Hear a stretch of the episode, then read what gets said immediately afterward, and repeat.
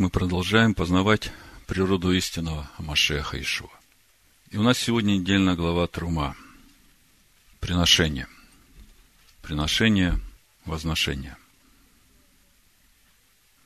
Наша глава начинается с повеления Всевышнего каждому, у кого расположено сердце, сделать приношение для строительства скини Бога. Вы только задумайтесь.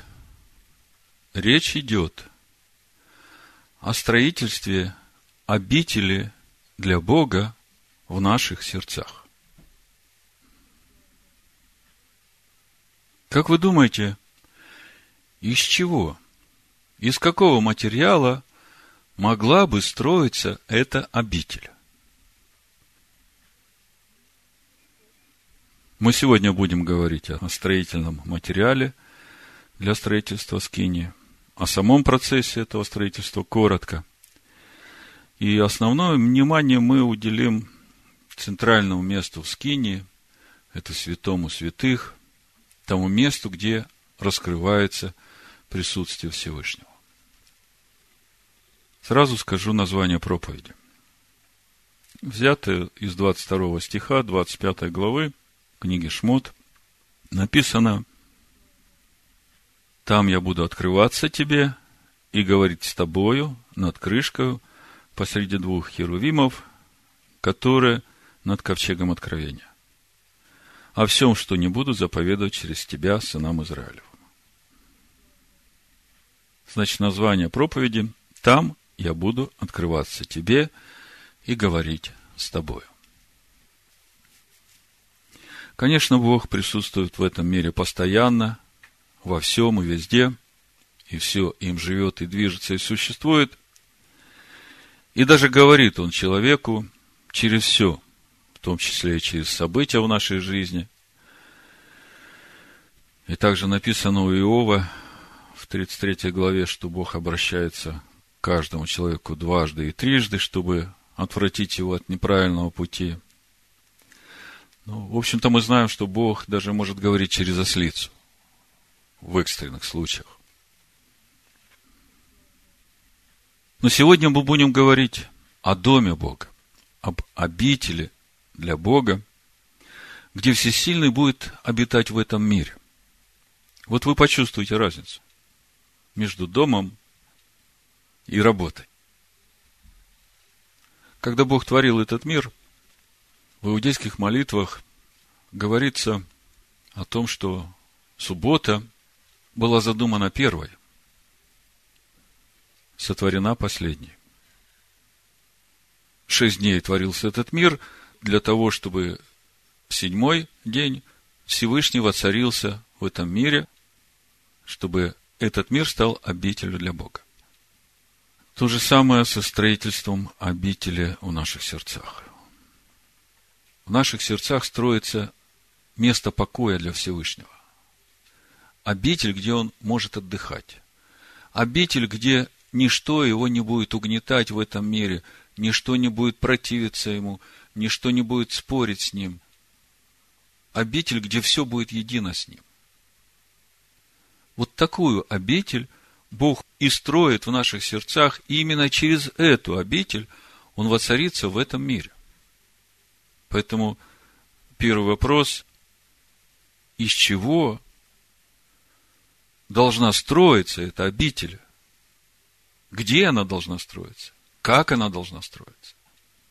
И то, что мы в Торе читаем о том, как это строится, из чего строится, это просто великий дар Всевышнего, чтобы нам увидеть этот путь. Путь для каждого из нас в покой Бога. Сегодня у вас пересекутся много понятий, которые вы слышали у пророков, в псалмах, в Новом Завете. У вас вдруг все соберется в одно. И вам все станет ясно и понятно, поскольку везде речь идет об одном и том же. Соединятся такие понятия, как престол Всевышнего, место покоя, ковчег завета и наше сердце.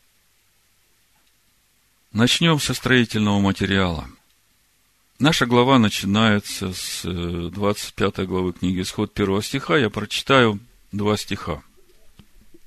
В синодальном переводе написано «И сказал Господь Моисею, говоря, скажи сынам Израилевым, чтобы они сделали мне приношение от всякого человека, у которого будет усердие, принимайте приношение мне. Ну что, читаешь, как бы все понятно. Повеление Всевышнего взять что-то и принести для того, чтобы из этого строилась скиния для Бога. Если смотреть в тексте оригинала, то можно увидеть гораздо больше. Начнем с самого начала – и сказал Адонай Моисею, говоря, скажи сынам Израилевым, чтобы они сделали мне приношение. На иврите написано «Вейкху ли трума». Вот это слово «вейкху» от глагола «лаках» – «брать». И уже как-то не звучит скажи сынам Израилем, чтобы они брали приношение мне. Глагол лаках, он говорит о том, что нужно брать, забирать. Основные его понятия. Есть, конечно, еще третье и четвертое, там можно еще переводить как принимать, приносить. Но основное его понятие лаках – брать. Так вот, э, как-то нелогично звучит. Вот вы послушайте. Скажи сынам Израилем, чтобы они брали приношение мне. А речь идет о том, что они должны принести на строительство скини. Следующий момент, который тоже обращает на себя внимание. Вот это местоимение «ли» в иврите написано «вейкху ли». И у нас переведено как «мне». Да? Но это же самое местоимение «ли» может переводиться стопроцентно как «меня». Помните песню? Адонай ли, лёира. Адонай ли. Адонай за меня. То есть, уже вот первый такой анализ начала нашей недельной главы, слово трума вы уже знаете, приношение, которое возвышает, да, если все вот сложить, что я вам сказал, то можно прочитать, скажи сынам Израилем, Ваиху ли трума. Берите ли меня в приношение.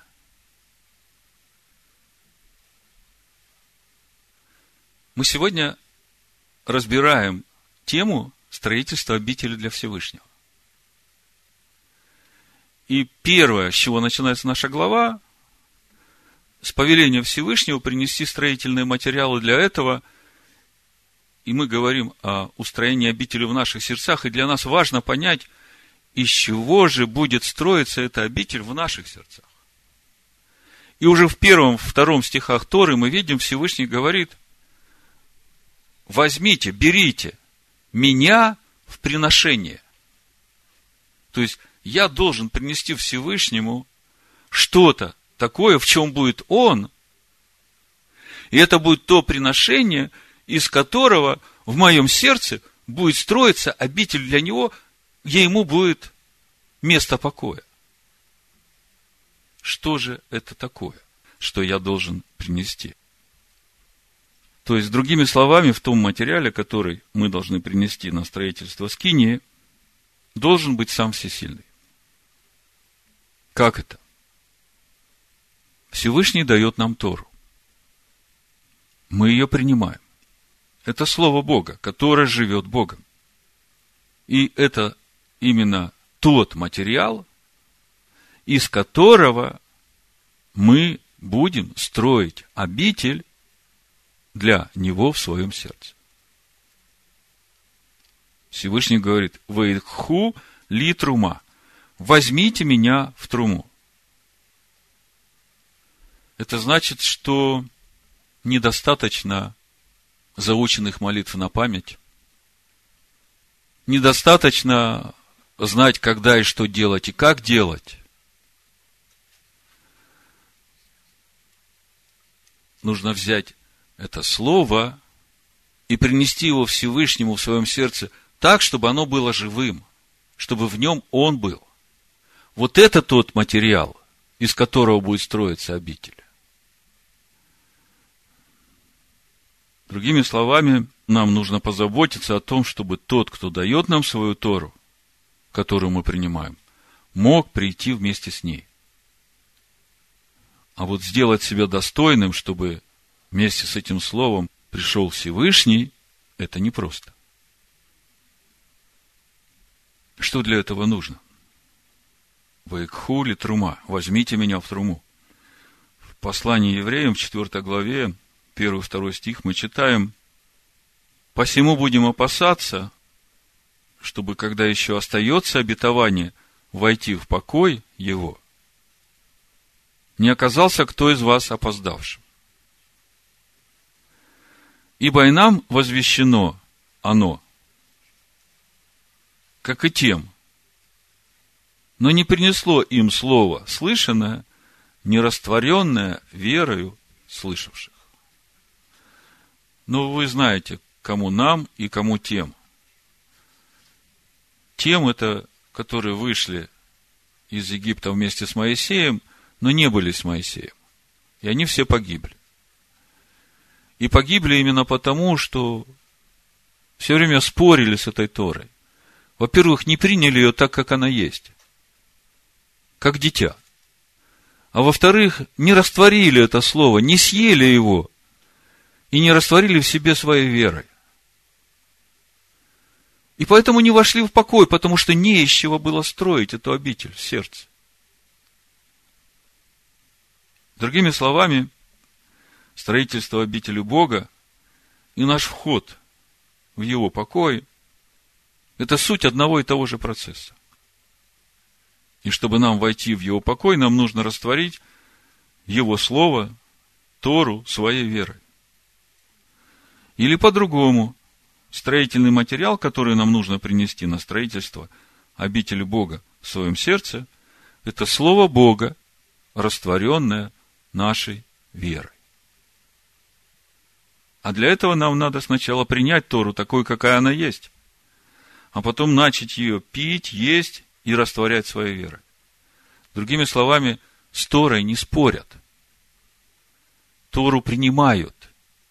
И вот те, которые принимают ее в кротости, в нищете духа, вот именно таким легко принять ее, как она есть. Вот на чем человека ловит его дурное начало? Оно говорит ему, ты знаешь, вот эта Тора, она лишает тебя свободы. Она отнимает у тебя личную жизнь. Но мы еще слышим о том, что от Торы проклятие, я не хочу под проклятие. Это большая ложь. Даже в Новом Завете апостол Павел в послании римлянам, второй главе пишет, скорбь и теснота всякой души человека, делающей злое. Девятый стих, да? Во-первых, Иудея, потом и Елена. Напротив, слава и честь и мир всякому делающему доброе, во-первых, Иудею, потом и Елену, ибо нет лицеприятия у Бога. Те, которые, не имея закона, согрешили, вне закона и погибнут. Те, которые, не имея закона, согрешили, вне закона и погибнут они не видели света и вошли во тьму. А те, которые под законом согрешили, по закону осудятся, потому что Бог нелицеприятен. Тех, которые не имея закона согрешили, будут судиться по этому закону. И те, которые имеют этот закон, будут судиться по этому же закону. Бог нелицеприятен.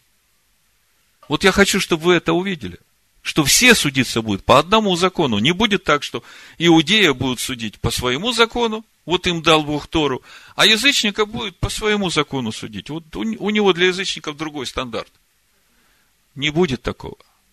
Бог дал одно слово для всех человеков. Его закон. Те, кто имеют закон, будут судимы по закону. Те, кто не имеют закона, все равно по закону осудятся.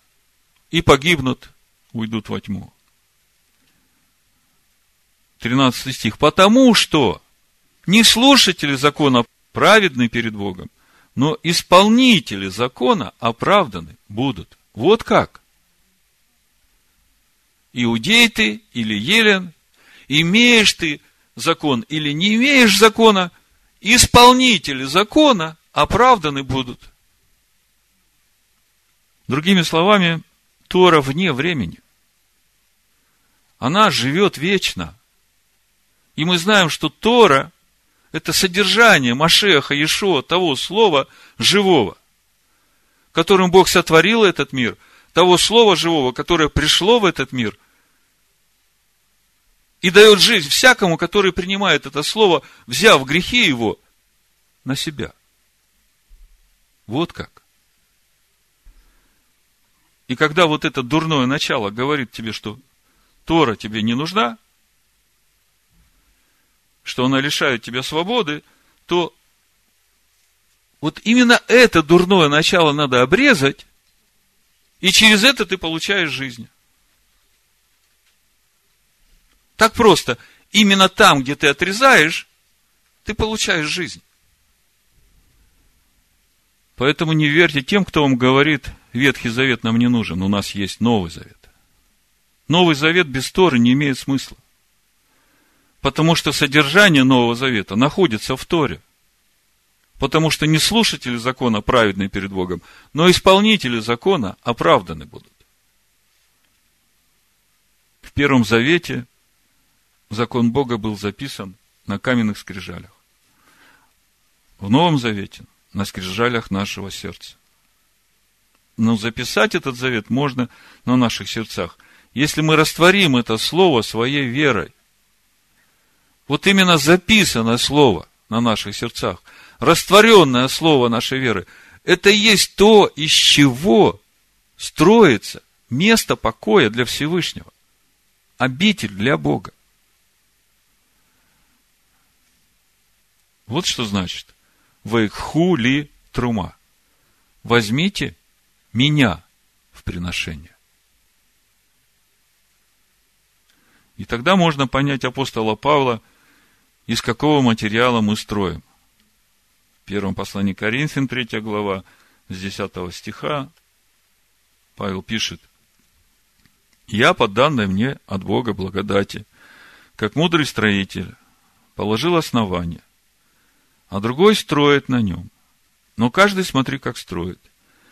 Ибо никто не может положить другого основания, кроме положенного, которое есть Ишуа, Амашех. Строит ли кто на этом основании золото, серебра, драгоценных камней, дерево, сена, соломы, каждого дела обнаружится. Ибо день покажет, потому что в огне открывается, и огонь испытает дело каждого, каково оно есть. У кого дело, которое он строил, устоит, тот получит награду. А у кого дело сгорит, тот потерпит урон, впрочем, спасется, ну так, как бы из огня. Другими словами, если мы строим из того, что может сгореть, то там нет Бога. Там нет живого Бога.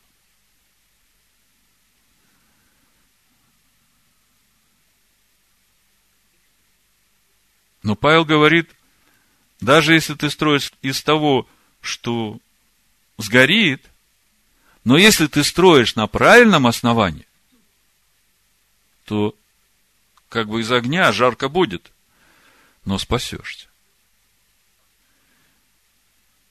И мы уже много говорили о важности правильного основания.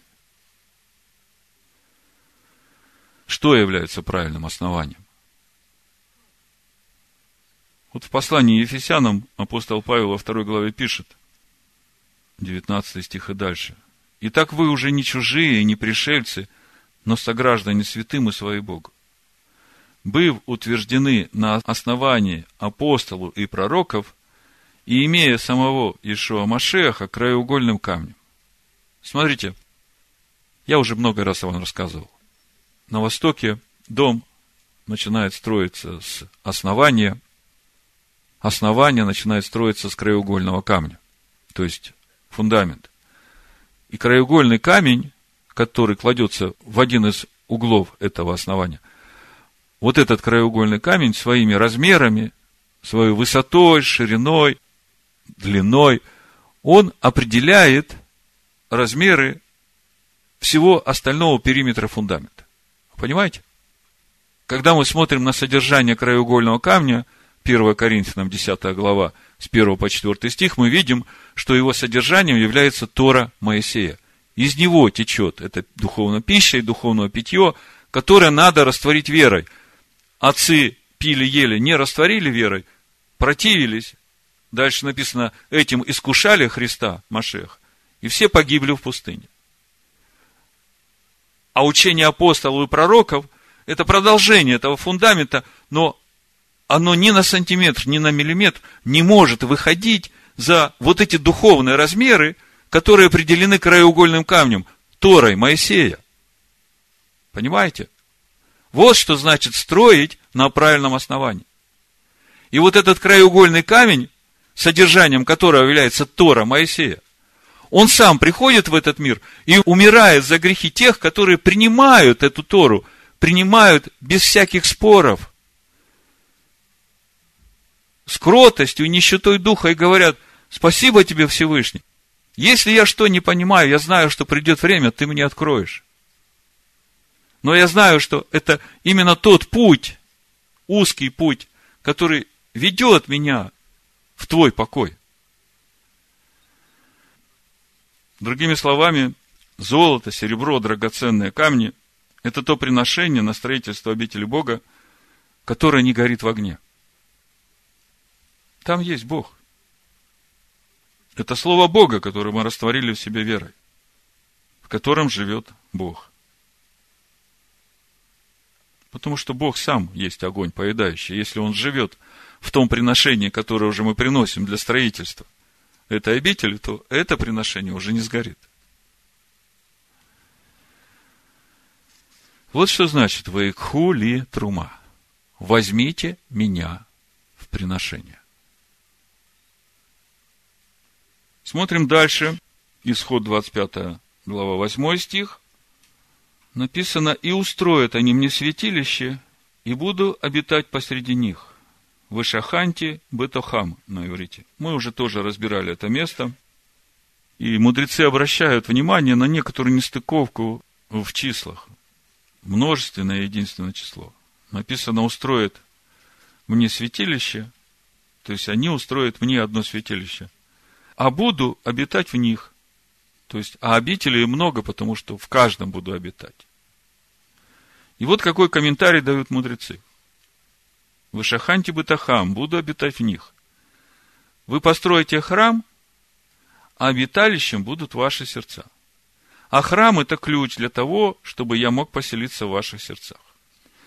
Да, с этим можно согласиться, только следует помнить, что когда Бог выводил свой народ из Египта, то уже тогда все стали на путь Авраама, чтобы устроять свои сердца в обитель для Всевышнего.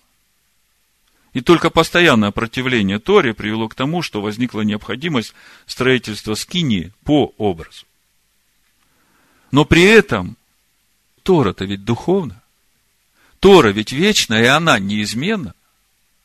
И значит, здесь не только о вот этом процессе строительства скинии по образу для э, сынов Иакова, которые выбрали слушать Моисея, а не слушать голос Бога поскольку она вечная и неизменна, здесь, значит, и для нас указание. И когда вот так начинаешь смотреть, тогда сразу тебе открывается то, что Бог говорит для тебя. Вот смотрите. Когда мы читаем «И устроят они мне святилище, и буду обитать посреди них» в Ишаханте Бетохем, то можно сказать, что строительство Скини – для Всевышнего происходит именно через строительство обители для Всевышнего в наших сердцах. Устроят они мне святилище, и буду обитать посреди них. В каждом буду обитать. То есть, строительство вот этой скинии, оно происходит через устроение наших сердец в обитель для Бога. И об этом мы читаем в книге Откровения, 21 главе. Смотрите, с первого стиха. «И увидел я новое небо и новую землю, ибо прежнее небо и прежняя земля миновали, и моря уже нет. И я, Иоанн, увидел святый город Иерусалим, новый, исходящий от Бога с неба, приготовленный как невеста, украшенная для мужа своего. И услышал я громкий голос с неба, говорящий, вот она, все скиния Бога с человеками. Скиния Бога с человеками. И устроят они мне святилище, скиния Бога, с человеками, и буду обитать в них. То есть, вот эта огромная скиния, вот этот небесный Иерусалим, он построен из маленьких белых камешков, очищенных, в каждом из которых обитает Бог. И этот камешек каждый, это каждый из принявших Тору. И вот какая интересная деталь. Мы устрояемся в храм Бога через устроение обители Бога в наших сердцах. Об этом мы только что во второй главе послания Ефесян читали. А вот устроение обители Бога в наших сердцах связано с тем, насколько наше сердце пожелает того. Вот еще раз прочитаю исход 25, 1, 2. И сказал Господь Моисею, говоря, скажи сынам Израилевым, чтобы они сделали мне приношение, а мы уже читаем, чтобы они взяли меня в приношение, от всякого человека, у которого сердце пожелает того, слышите, да? Другими словами, насколько сердце твое пожелает того, настолько там и будет размер этой обители, да? принимайте приношение мое. Ну вот это коротко о том приношении, о том строительном материале, из которого устрояется обитель Бога. И я еще раз хочу вам напомнить, что речь идет о месте покоя Всевышнего в этом мире. Давайте немножко теперь поговорим коротко о процессе приготовления вот этого вейкхули трума. По сути, это и есть путь в святое святых, который начинается со входа во двор храма через завесу, которая на четырех столбах, путь через жертвенник, через умывальник –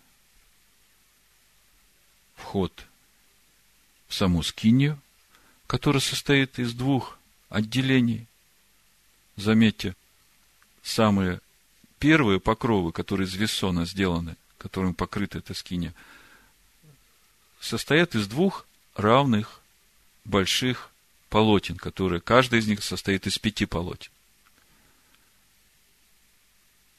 Когда одни пять полотен соединены вместе – другие пять полотен соединены вместе. Посередине они соединяются крючками. Так вот эта середина, она как раз и есть то, что разделяет святое Кадош, где стоит стол с хлебами лица Всевышнего. На северной стороне, на южной стороне стоит минора, светильник с шестью ветвями и центральным столбом. По сути, сам светильник – это центральный столб. А вот три ветви с одной стороны, три ветви с другой стороны, это те ветви, которые растут из этого центрального столба. Они не есть что-то само по себе отдельно, они часть этого светильника. Чтобы вы понимали, когда духовно будете об этом размышлять.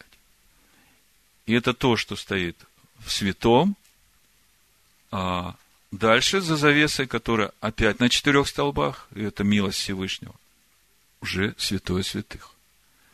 И когда начинаешь смотреть духовно на эту конструкцию, то первое, что видишь в устроении самой скинии, вот эти две комнаты, это вот та душа человека, которая изначально была сотворена Всевышним с двойственной природой. Посмотрите еще раз. Есть земная составляющая, которая должна посвятить себя на служение небесной составляющей. Мы видим, что в святом святых раскрывается присутствие Всевышнего. Там есть и наша часть, часть нас, потому что это наши сердца. И есть э, святое, где мы должны приносить хлеба лица его, где мы должны воскурять фимиам молитв, и где мы должны зажигать каждый вечер вот этот светильник семисвечный.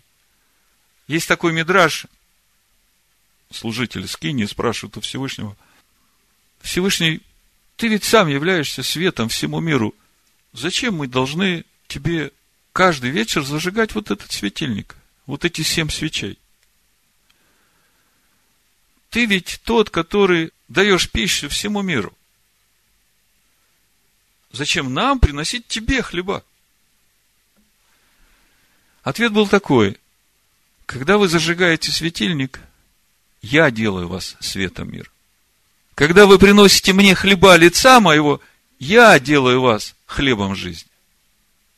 Это коротко о процессе пути нашего в место его покоя. Но самое центральное место, цель всего творения, это вот святое святых, ради которого все остальное и делается. Вот я хочу, чтобы вы увидели эту аналогию. Бог творит этот мир шесть дней, субботу, шаббат, творит последний. Но сама суббота, шаббат была задумана первой. Ради этого вот весь этот процесс творения, который мы читаем от первого до шестого дня, чтобы прийти к этому седьмому дню – то же самое и в устроении скини. Вот, чтобы вы увидели, это не просто что-то разовое, чтобы вы увидели, что весь процесс, который происходит в самой скине, это суть нашего пути вот туда, к самому заветному, к тому месту, где раскрывается Всевышний и говорит с нами. Вот это процесс устроения этого места в наших сердцах. И поэтому я думаю, очень важно разобраться, уразуметь, как же устроено это святое святых. Что является главными элементами, составляющими, которые позволят Всевышнему комфортно чувствовать себя в этом месте. А речь ведь идет о наших сердцах.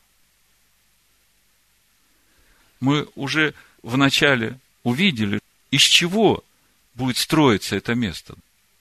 Теперь мы посмотрим, как оно устрояется. Давайте почитаем 25 главу с 10 стиха. Прочитаем сразу весь текст, который говорит о вот этом месте раскрытия Всевышнего, а потом разберем в деталях. Исход, 25 глава, с 10 стиха. Сделай ковчег из дерева ситим. Сразу хочу обратить ваше внимание. Если мы говорим о внутреннем содержании самой скинии, это то, что уже невидимо в этом мире. Жертвенник, умывальник – это то, что видимо в этом мире, при свете этого мира. А вот то, что находится уже за завеса на пяти столбах, когда мы входим в святое, и тем более, когда мы входим за завесу на четырех столбах во святое святых, не мы, а наш первосвященник, то это то, что уже невидимо этому миру. это то, что происходит внутри нас, в нашей душе. И когда мы читаем об вот этих необходимых предметах, которые являются вот этими составляющими, устрояющими вот то главное место, где будет раскрываться Всевышний, то мы видим, что есть там внутри, в скине, предметы служения, которые сделаны из дерева и обшиты золотом. А есть предметы, которые сделаны из чистого золота. И вот э, это как раз то, что помогает нам увидеть, что там, где дерево обшито золотом, это вот наша человеческая составляющая, которая растворила в себе Слово Божие и облеклась в славу Божию. Вот это золото, это слава Божия. Чистая слава Божия. А вот те предметы в скинии, в святом, это минора семисвечника. А в святом святых это крышка на ковчеге. Они целиком сделаны из чистого золота. И вы должны понимать, что это, это уже естество Машеха. Это чистая слава Божия. Так вот, сделай ковчег из дерева сетим. То есть мы сразу уже начинаем понимать, что речь идет о наших сердцах. Потому что из дерева. Длина ему два локтя с половиной, ширина ему полтора локтя, и высота ему полтора локтя. И обложи его чистым золотом, изнутри и снаружи покрой его. То есть мы видим, что вот это святое святых, место, где будет раскрываться Всевышний и говорить с нами, с каждым из нас. Забегая вперед, скажу, что вот сейчас мы читаем об устроении трона Всевышнего в наших сердцах. Потом, чуть позже, вы увидите это сами. Так вот, оно начинается с того, что берется наше сердце и обкладывается вот этим золотом. Растворенным, познанным Словом Всевышнего. И сделай наверху его, вокруг него золотой венец. Вот у самого ковчега по всему периметру золотой венец. И это очень важная составляющая. Если у нас останется время, мы в конце немножко еще о нем поговорим. Очень важная составляющая. Более того, этот венец, он по своим размерам даже выходит за высоту самой крышки. Не выше херувимов, но самой крышки он выше. Дальше. Вылей для него четыре кольца золотых и утверди на четырех нижних углах его два кольца на одной стороне его, два кольца на другой стороне его. Сделай из дерева сетим шесты, обложи их золотом, вложи шесты в кольца по сторонам ковчега, чтобы посредством их носить ковчег. В кольцах ковчега должны быть шесты и не должны отниматься от него. Вот мы видим это указание, что ковчег постоянно надо носить. 16 стих ковчег сделан, обшит золотом, сделан венец у ковчега, вложены шесты, положи в ковчег откровения, которое я дам тебе. Эдот, свидетельство положи. Очень интересно написано. Свидетельство положи. Что значит свидетельство? Свидетельство, оно свидетельствует. И когда в тебе лежит это свидетельство, и свидетельствует о своем содержании, если ты сам не соответствуешь этому содержанию, то это сразу видно. 17 стих. Сделай также крышку из чистого золота. Длина его два локтя с половиной, ширина его полтора локтя. И сделай из золота двух херувимов. Чеканные работы сделай их на обоих концах крышки – Сделай одного херувима с одного края, другого херувима с другого края, выдающимся из крышки сделай херувимов на обоих краях ее.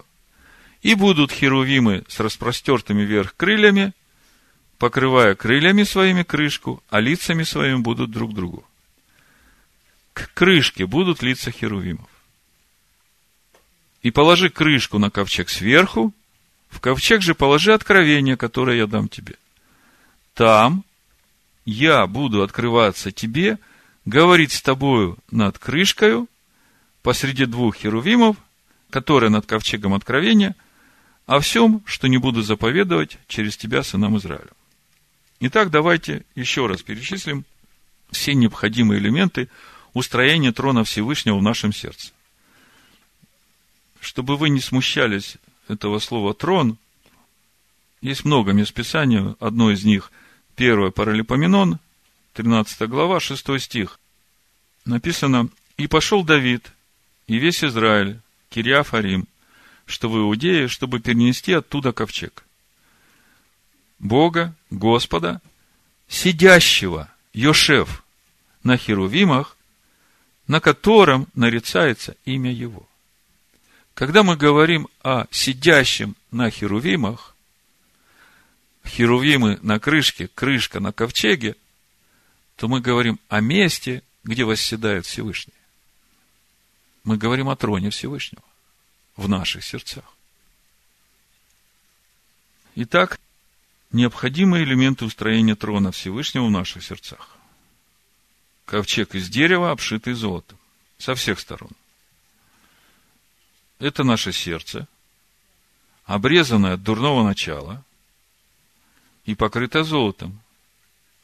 Золото – это то наше приношение, которое не горит в огне, потому что в нем присутствие Бога.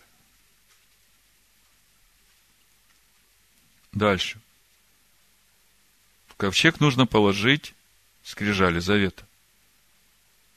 Свидетельство. Десять речений Всевышнего. То есть не просто выучить их наизусть, а сделать сердцевиной нашего сердца.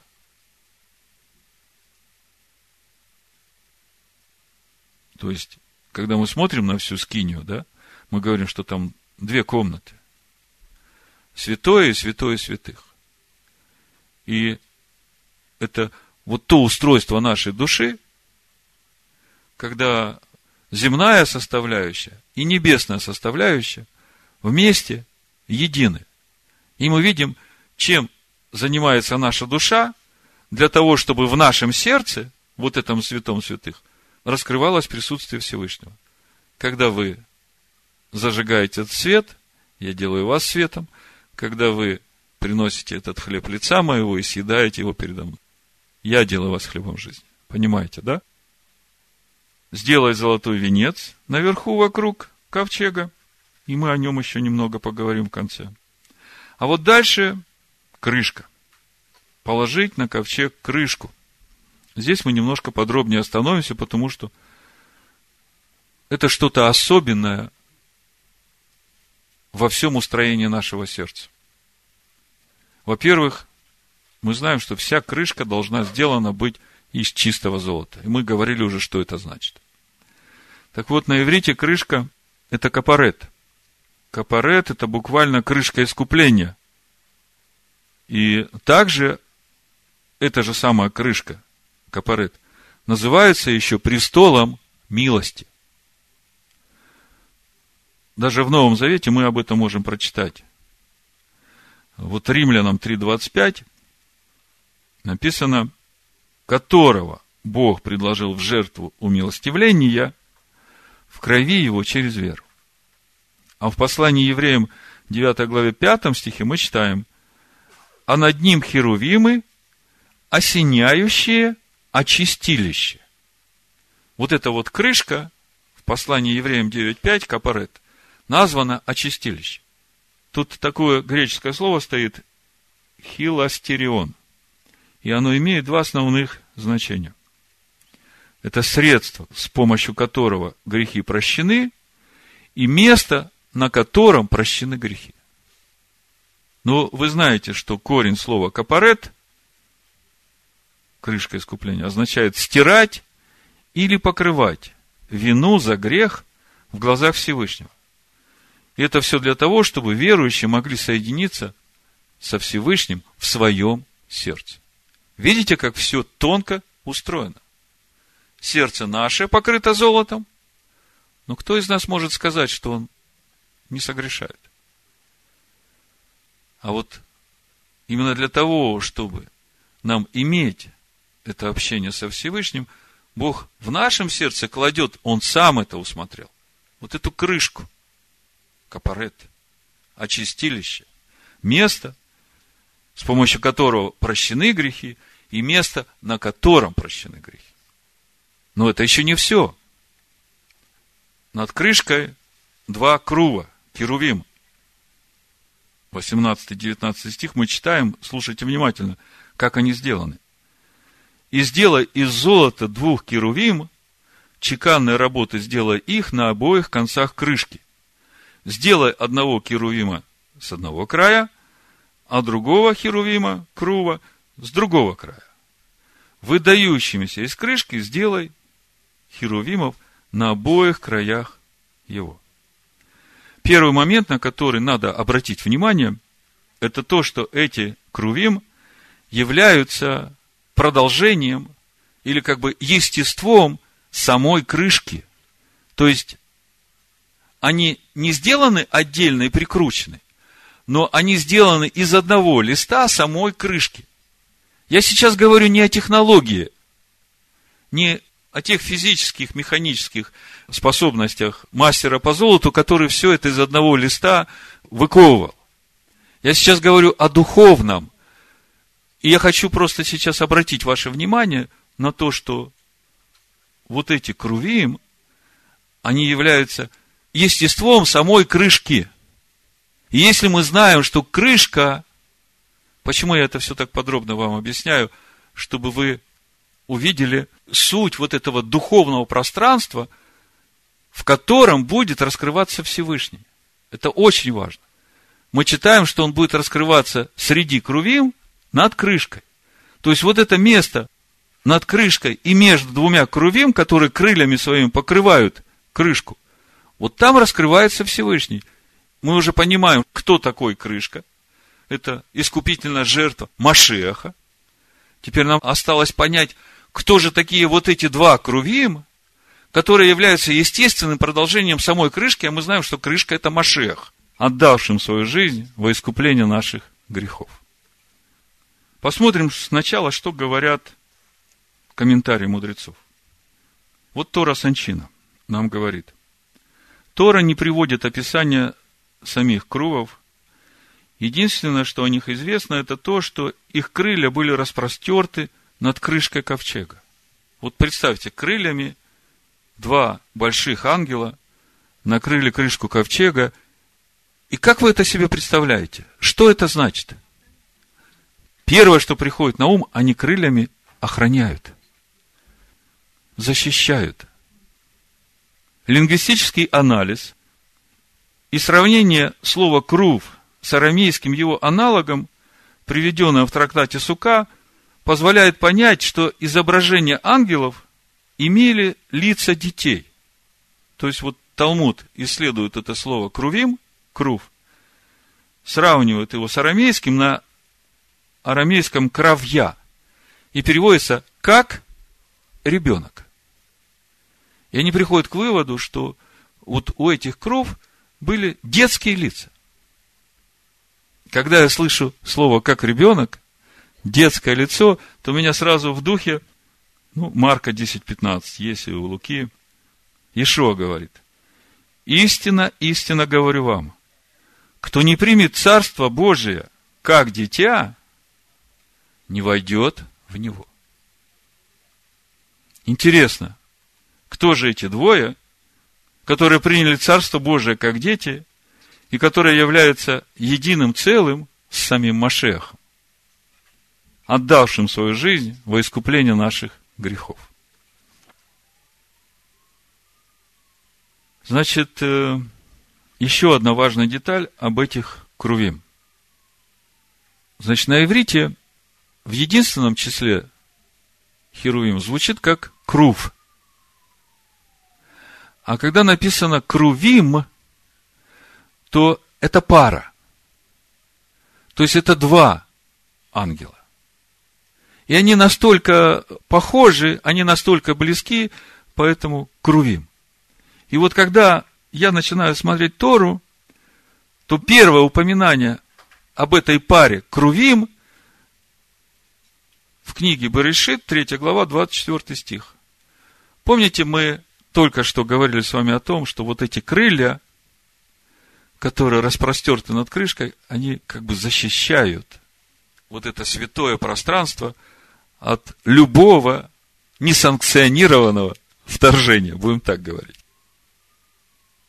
Теперь читаем Бытие 3 глава 24 стих, где написано «Изгнал Адама и поставил на востоке у сада Эдемского Крувима». У нас написано в синодальном переводе Херувима, да, в единственном числе, а в Торе написано Крувим.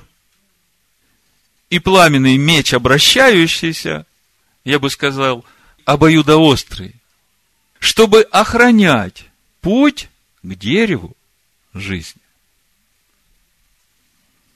Ну, еще два места, которые в духе приходят, когда обо всем этом думаешь, и все это складывается. У меня в духе звучит послание евреям, 4 глава, 12-13 стих, и 90-й псалом, 1-4 стих. Вот эти крылья, которые осеняют. Значит, в синодальном переводе написано «живущий под кровом Всевышнего», в Тагилим написано на иврите «познавший тайну Всевышнего». Разница есть, да? Познавший тайну Всевышнего, то есть познавший Его, растворивший Его своей верой, под сенью всемогущего упокоится. Говорит Адонаю, прибежище мое и защита моя, всесильный мой, на которого я уповаю. Он избавит тебя от сети ловца, от гибельной язвы. Перьями своими осенит тебя, под крыльями его будешь безопасен. Видите, все образы, они не есть что-то новое. А дальше написано щит и ограждение истина его. Итак, давайте короткий итог подведем. Крувы, которые защищают вход в райский сад – с пламенным обоюдоострым мечом. Крылья Всевышнего, которые защищают познавших тайну Всевышнего. Все это суть Его истина. Щит и ограждение – истина Его. В послании евреям, 4 глава, 12-13 стих тоже мы читаем. Слово Божие, живое, действенное, острее всякого меча обоюдоострого – оно проникает до разделения души и духа, состава и мозгов, и судит помышления и намерения сердечные, и нет твари сокровенной от него, но все обнажено открыто перед очами его, ему дадим ответ. Итак, если мы это сложим все вместе, то получается, что крышка, капарет, сделанная единой с двумя крувим, указывает нам на полноту Машеха Иешуа. Слово Бога, ставшего искупительной жертвой и раскрывающее нам сущность Бога через учение Моисея Ишуа Машеха через его апостола. В Евангелии от Иоанна, 1 главе, 16-18 стих, мы об этом и читаем. И от полноты его, Машеха, Иешуа, все мы приняли благодать на благодать. Ибо закон дан через Моисея, благодать же и истина произошли через Ишуа Машех. Бога не видел никто никогда, единородный Сын, сущий в недре отчим, Он явил. Обратите внимание, от полноты Его – и мы видим, что дальше речь идет о законе Моисея и о той благодати и истины, которую мы принимаем уже в свое сердце. Мы знаем, что закон Моисея, Искиния по образу, и в ковчеге каменные скрижали со свидетельством, это то, что дал Всевышний. А вот чтобы это вошло в наше сердце, нужно было Машеху, Иешуа, прийти в этот мир, взять на себя наши грехи, которые мы сделали против этого закона, который Бог дал через Моисея, чтобы этот закон уже был записан на нашем сердце. Так вот, обращаю ваше внимание. От полноты Его все мы приняли апостол Иоанн говорит, что все приняли. У меня вопрос. Вот сегодня посмотрите на ну, весь христианский мир, который исповедует Иисуса Христа своим Господом. Я сейчас к ним и обращаюсь. Спрашиваю у них, вы действительно приняли всю его полноту? Написано, что от полноты его все мы приняли благодать на благодать, и одна благодать – это закон Моисея, а другая благодать – это Машех Иешуа с его жертвой и с его учением.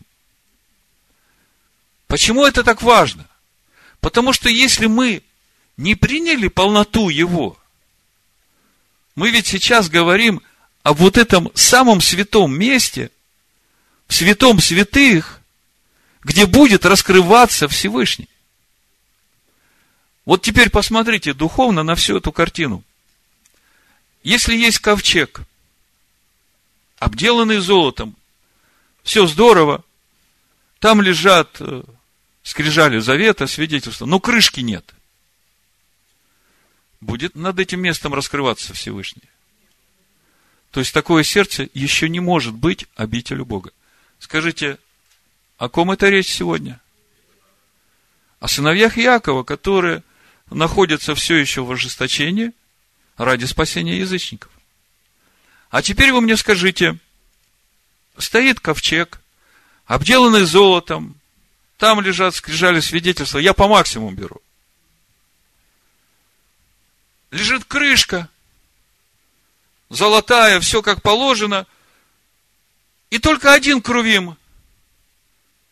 А второго крувима нет. Скажите, будет вот в такой незаконченной конструкции Всевышний чувствовать себя комфортно? Будет он там раскрываться и беседовать с тобой? Не будет. Потому что он сказал, как должна быть устроена вот это самое святое место, где он будет раскрываться и говорить с тобой, со мной. И мы понимаем, что вот эти две благодати, которые являются естеством самой крышки, которая стала жертвой за нас, это и есть закон Моисея и учение апостолов, учение Иешуа.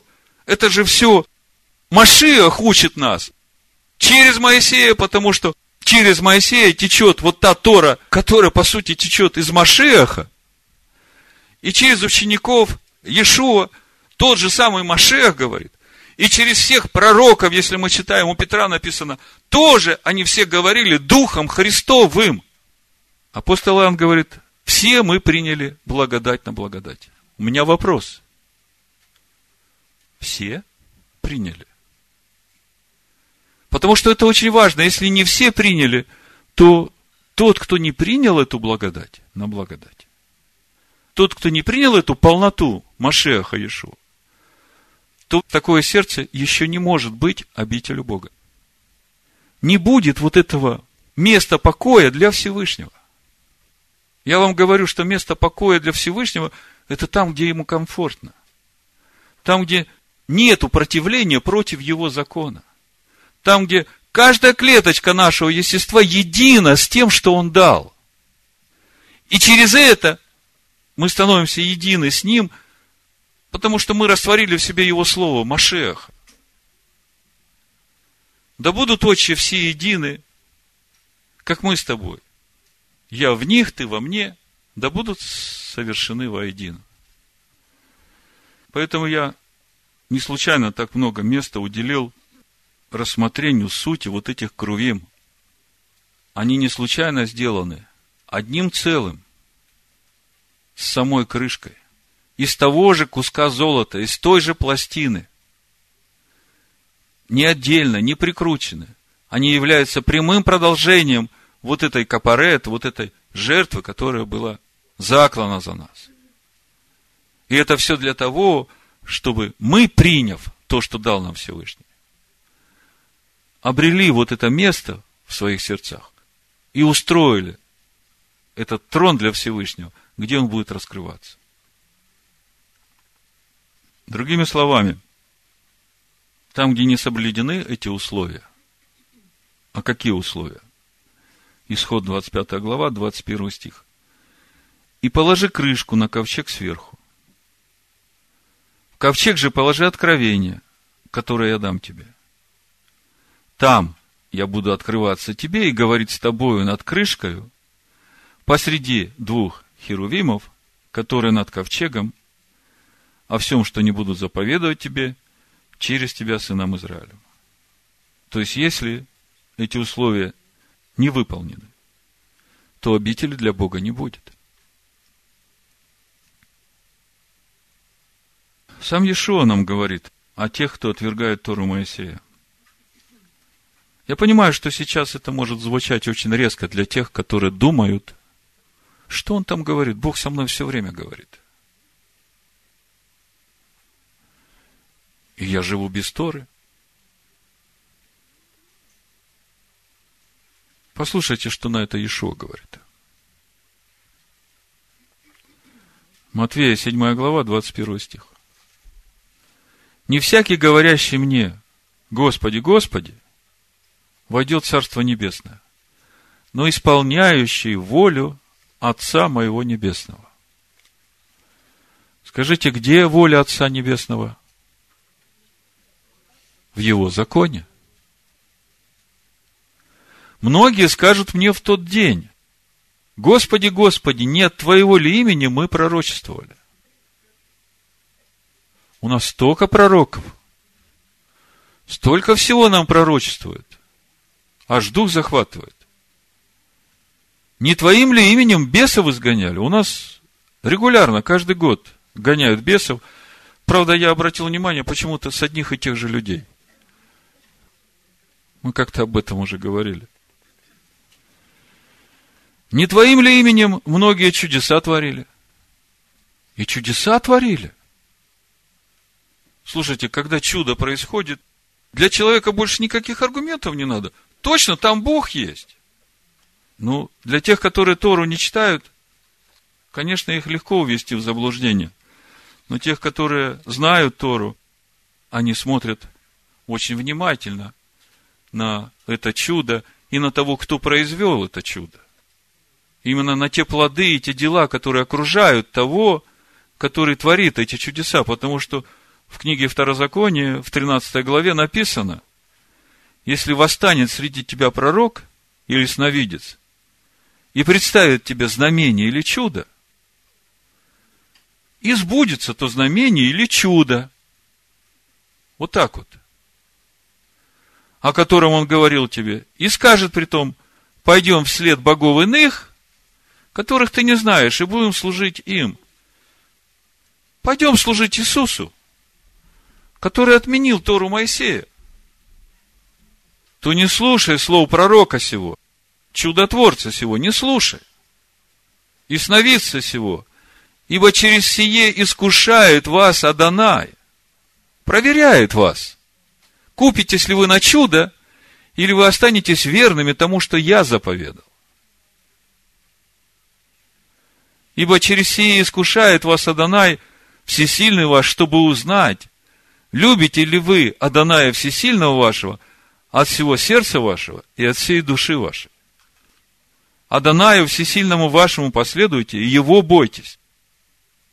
Заповеди его соблюдайте, и глаза его слушайте, и ему служите, и к нему прилепляйтесь. А пророка того или сновидца того должно предать смерти и так далее. Ну, конечно, мы не будем никого смерти предавать. Мы сейчас посланники Всевышнего в этом мире, чтобы возвестить им Евангелие Царствия, то истинное Евангелие Царствия, которое Иешуа проповедовал 2000 лет назад, ходя в этом мире. Чтобы люди сравнили с тем, что они услышали, с тем, что действительно проповедовал Машех Иешуа. И успели сделать свой выбор. Есть еще время. Вот так вот устрояется трон Всевышнего в наших сердцах. В Писании есть несколько мест, которые еще и еще раз говорят, что Всевышний восседает именно на этих крувим. Я вам несколько прочитаю, чтобы вы удостоверены были.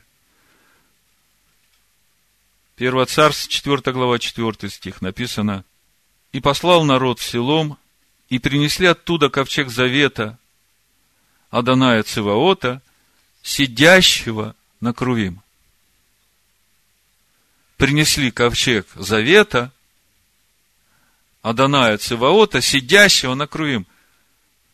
Принесли трон Всевышнего, на котором восседает Всевышний. Как вам? Вторая царь, 6 глава, 2 стих. И собрал снова Давид всех отборных людей из Израиля, 30 тысяч, и встал и пошел Давид, и весь народ, бывший с ним, извал Иудина, чтобы перенести оттуда ковчег Божий, на котором нарицается имя Аданая Циваота, сидящего на крувимах. Псалом 79, первый стих начальнику хора на музыкальном орудии Шашан Дув Псалом Асафа. Пастырь Израиля, внемли водящий как овец Иосифа, восседающий на крувим, яви себя. Ну вот еще одна молитва, Исайя 37 глава, царь Езекия молится Всевышнему. Чудная молитва. Мы еще немножко поговорим сегодня о молитве, и в частности о молитвах царя Иезекия. Значит, смотрите, 37 глава Исаия, 14 стих. «И взял Иезекия письмо из рук послов и прочитал его». Там ассирийский царь пришел, обложил Иерусалим, его посланник Рапсак читает хульные письма на Бога Израилева, и взял Езекия письмо из руки послов и прочитал его, и пошел в дом Аданая, и развернул его Езекия пред лицом Аданая, и молился Языке пред лицом Аданая и говорил, Адонай Циваот, Боже Израилев, сидящий на Крувим. Ты один Бог всех царств земли. Ты сотворил небо и землю. Преклони, Господи, ухо Твое и услышь.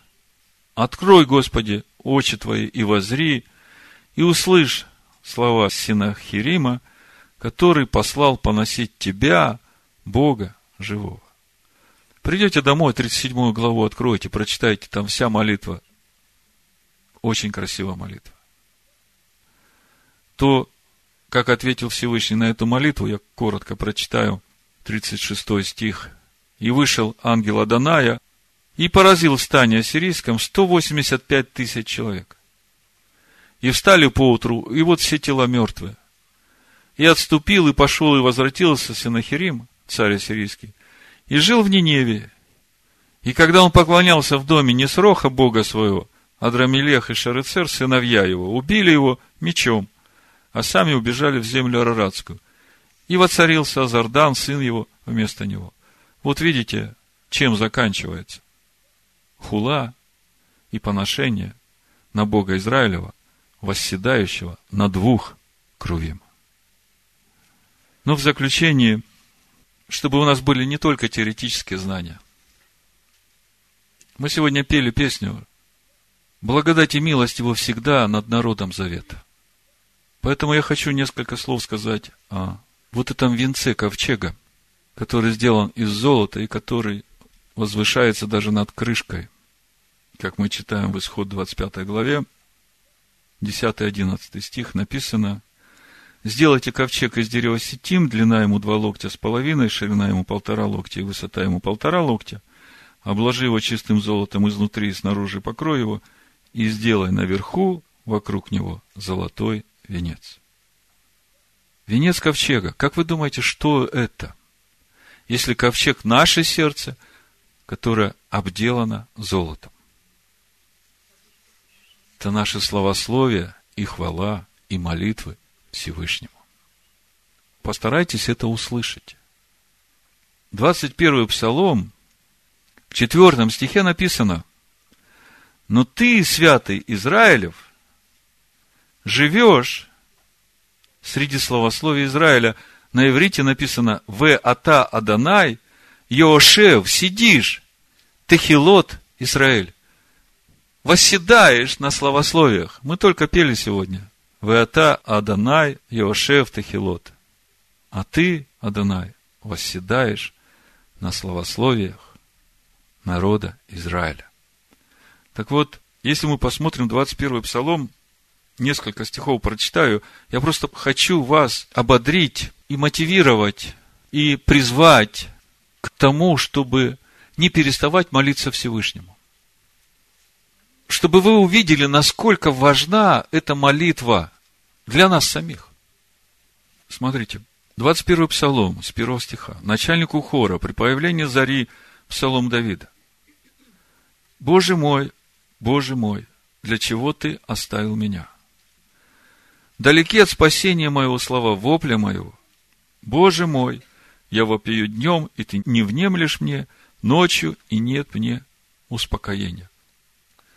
Такое отчаяние в молитве царя Давида. И мы знаем, что в жизни царя Давида был такой момент, когда действительно за то, что он сделал, ему грозила не только смерть в этом мире, но карет, отсечение от жизни в будущем мире. И вот Давид со всем этим вопит к Богу, Боже мой, Боже мой, для чего ты оставил меня? Вот эти тяжелые слова Давида. Почему ты оставил меня? Почему ты далек от меня? Взываю к тебе днем и ночью. Ты не отвечаешь мне. О чем они нам говорят? О том, что нельзя отчаиваться. Дальше Давид говорит, ты святой, сидишь на словословиях, молитвах Израиля. Что это значит? – то есть, если речь идет о том, что Всевышний восседает, то речь идет о его троне. А когда говорится о его троне, то говорится о его власти и правлении. Помните, когда фараон Иосифу говорит, только троном я буду больше тебя. То есть, вот этот трон подразумевает власть. Поэтому, когда Давид говорит, а ты, Адонай, восседаешь среди словословий Израиля, и речь идет о наших молитвах, то нам этим надо воспользоваться. Дальше говорится, на тебя полагались наши отцы, полагались, и ты спасал. Смотрите, мы знаем весь путь спасения.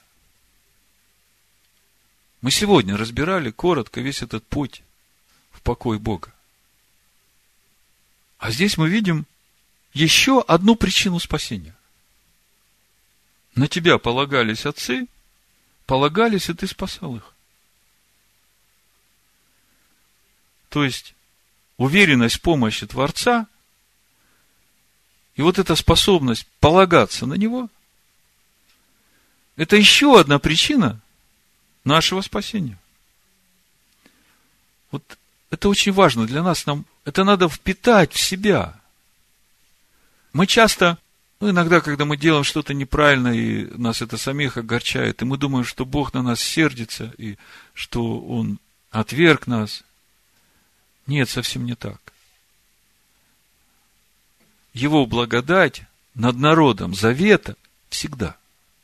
Вот это нам надо помнить, чтобы в сердце своем сохранить это упование на Него. То есть, есть такое большое правило, в духовном мире. Когда мы полагаемся на Творца, то вот это наше полагание на Творца является причиной помощи свыше. Вы хотите как-то там подтолкнуть небеса, чтобы что-то начало происходить в вашей жизни? Не просто вопите и жалуйтесь, а начните полагаться на Него. Что значит полагаться? Если смотреть на иврите, там написано «бетах батху». Вот на тебя уповали отцы наши, уповали «бетах батху». И вот это упование, это не совсем точно.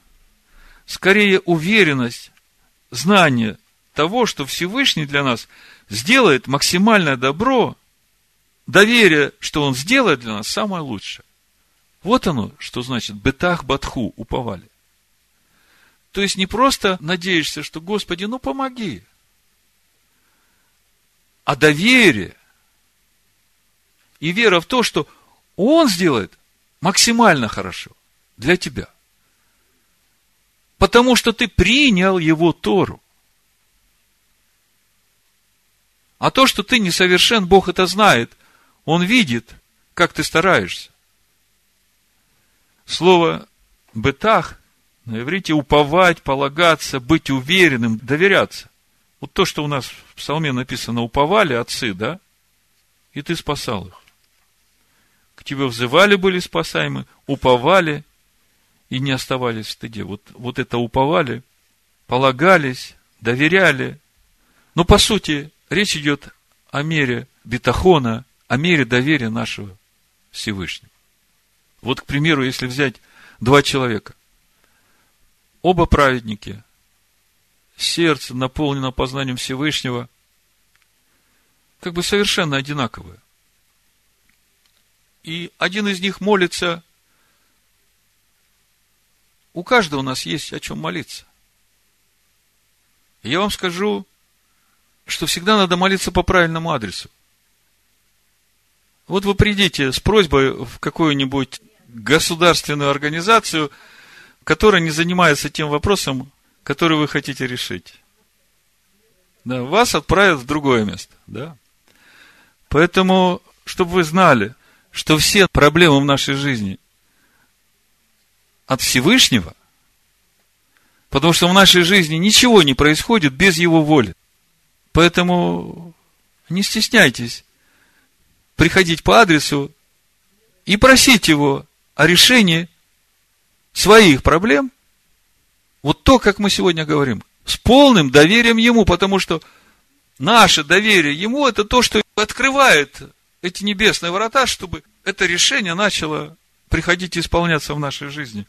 Так вот, если два праведника совершенно одинаковых будут молиться Всевышнему, ну, у одного будет больше доверия ко Всевышнему, то ответ будет другой. Это очень важно. Вот э, в заключение еще расскажу вам одну историю о царе Езекии. Она в Писаниях тоже есть. Но сейчас вот мне вспомнилось, просматривая иудейские источники на нашу тему, в частности, о важности молитвы, вот этого венца, который на ковчеге, вспомнил одну историю, которая есть в этих мидрашах. Когда началась э, Вторая мировая война, э, Гитлер послал несколько своих дивизий э, в Северную Африку. И они там легко все завоевали, и им как бы все было открыто для того, чтобы сейчас идти на Святую Землю. Представляете, да? И они двинулись на то, чтобы завоевать Святую Землю, а евреи, живущие в то время на Святой Земле, узнали это, объединились и начали молиться Всевышнему, потому что меч уже занесен. Вы же знаете, что происходило в Европе с евреями. А тут он двинулся прям на святую землю. Они возопили к Богу. Эта армия движется. И им по дороге надо было пополнить запасы питьевой воды. Там какая-то база была, по-моему, э, англичане оставили. И там эти водопроводы, э, через которые они заполняли свои цистерны, чтобы двинуться, пустыня же. Оказалось, что накануне проводился ремонт этого трубопровода. И прежде чем запускать туда хорошую пресную воду, надо было испытать этот трубопровод, и чтобы не портить пресную воду, заполнили этот трубопровод морской водой. Это немецкая армия, которая двигалась на Иерусалим, заполняет все свои цистерны морской водой, не зная, что это морская вода. И движется дальше. В общем, в итоге это наступление захлебнулось, остановилось и не состоялось. Вот такая сила молитвы. А в заключение еще одна молитва царя Езекии, четвертая книга царств, 20 глава, с первого стиха почитаю вам. Ты святой среди словословий, молитв народа своего живешь. Значит, в те дни заболел Езекия смертельно. И пришел к нему Исаия, сын Амосов, пророк, и сказал ему, так говорит Адонай, сделай завещание для дома твоего, ибо умрешь ты и не выздоровеешь. Слушайте, когда приходит к тебе такой пророк и говорит, то у тебя уже нет никаких шансов, правда? Шансы есть всегда. Алексей ухватил тему. Когда Исаия пришел к нему, это в Писаниях нет, но это есть в Талмуде. Когда Исаия пришел к нему и объявил ему вот этот приговор, сделай завещание для дома твоего, ибо умрешь ты и не выздоровеешь, ну, понятно, Исаия не враг языки. И понятно, что он посланник Всевышнего, он не может что-то добавить или убавить от слова Всевышнего. Но когда Исаия уходил после объявления этого приговора, он сказал языки, так я принял от своих предков, в частности, от царя Давида. Вы знаете, что Исаия из царского рода что даже если меч лежит на твоей шее, не отчаивайся. Продолжай молиться. Мы знаем, в какой ситуации был царь Давид. Меч реально был на его шее. И отворотился языки лицом своим к стене и молился Адонаю, говоря, «О, Адонай, вспомни, что я ходил пред лицом Твоим верно и с преданным Тебе сердцем и делал угодно в очах Твоих. И заплакал Езекия сильно. Исаия еще не вышел из города, то есть Исаия пришел, сказал и ушел. Исаия еще не вышел из города, как было к нему слово Адоная. Возвратись, скажи Езекии, владыки народа моего, так говорит Адонай, всесильный Давида, отца твоего. Услышал я молитву твою, увидел слезы твои. Вот я исцелю тебя. Третий день пойдешь в дом Аданая. И прибавлю ко дням твоим пятнадцать лет, и от руки царя Ассирийского спасу тебя и город сей, и защищу город сей ради себя и ради Давида, раба моего. И пришел Исаия и сказал, возьмите пласт смокв. И взяли, и приложили к нарыву, и он выздоровел. Но ты, святой, живешь среди словословия Израиля. Вы ата Данай, Иошев Техилот Израиля. На тебя уповали отцы наши, уповали Бетах, и ты избавлял их. К тебе взывали они, и были спасаемы, на тебя уповали и не оставались в стыде. Так и нам надо принять от наших предков и от царя Давида, что даже если меч лежит на твоей шее, не отчаивайся, продолжай молиться. Вот такой путь устроения обители для Всевышнего в наших сердцах. Да благословит Всевышний всех нас и слушающих это слово такими сердцами в имени Машеха Ишуа. Амин. Машеха Ишуа. Амин. Машеха Ишуа. Амин. Машеха Ишуа. Амин. Машеха Ишуа. Амин. Машеха Ишуа. Амин. Машеха Ишуа. Амин. Машеха Ишуа. Амин. Машеха Ишуа.